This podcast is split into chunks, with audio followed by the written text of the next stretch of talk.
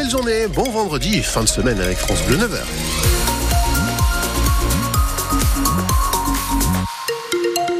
Le temps de cette journée de vendredi, c'est de la pluie et ce sera le cas toute la journée avec des températures au-dessus des valeurs de saison. On fait le point complet évidemment à la fin du journal. Le journal Étienne Cholet. Bonjour Étienne. Bonjour. Début de la manifestation des sapeurs-pompiers et moi dans 30 minutes. Une quarantaine de soldats du feu est attendue devant la mairie de Reims à 9h30. Les pompiers dénoncent depuis plus de deux mois la baisse de leur qualité de vie au travail. Le président du syndicat autonome des sapeurs-pompiers de la Marne, Frédéric Fougère, décrit un dépassement de fonctions quotidien. On a pris euh, grosso modo 4000 sorties euh, d'engins en, une vingtaine d'années et surtout des secours à personne. C'est-à-dire que on a deux ambulances privées, pour être simple, hein, pour être trop technique, on a deux ambulances privées sur le secteur rémois qui assurent les départs 15, on va dire, du SAMU, pour assurer des urgences de personnes qui en ont besoin à domicile.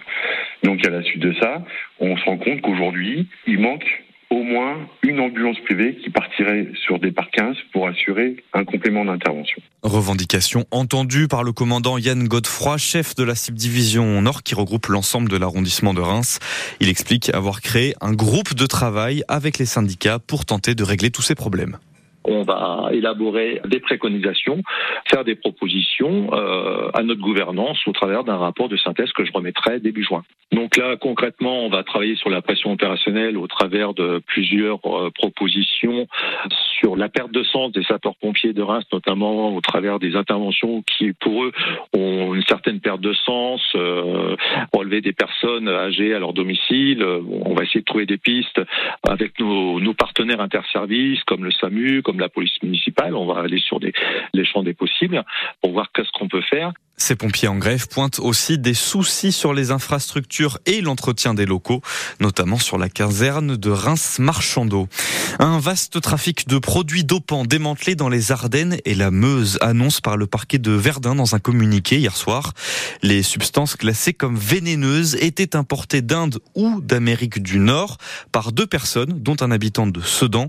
Les produits étaient ensuite écoulés via salles de sport et réseaux sociaux. 40 000 euros de marchandises saisies des stéroïdes anabolisants et des hormones de croissance. On vous raconte cette affaire sur francebleu.fr. La Rémoise Catherine Vautrin connaît ses ministres délégués. Un mois après sa nomination au super ministère de la Santé, du Travail et des Solidarités, elle aura trois ministres sous sa tutelle. Frédéric Valtou, délégué à la santé, Fadila Katabi, délégué au handicap et aux personnes âgées, et Sarah El Airi, déléguée à l'enfance et à la famille. Payerons-nous bientôt 30 euros la visite chez le médecin généraliste? L'assurance maladie a dit oui hier au syndicat à plusieurs conditions, par exemple le renforcement des gardes de nuit. Mais tout cela n'est pas encore décidé. Les négociations sont en cours et cette augmentation, si elle est votée, s'appliquera au plus tôt en janvier 2025. Le Champagne Basket en route pour une sixième victoire de suite en championnat. Match ce soir à 20h à Châlons en Champagne en Pro B contre Lille. Les champenois sont dixièmes, les Lillois quatorzièmes.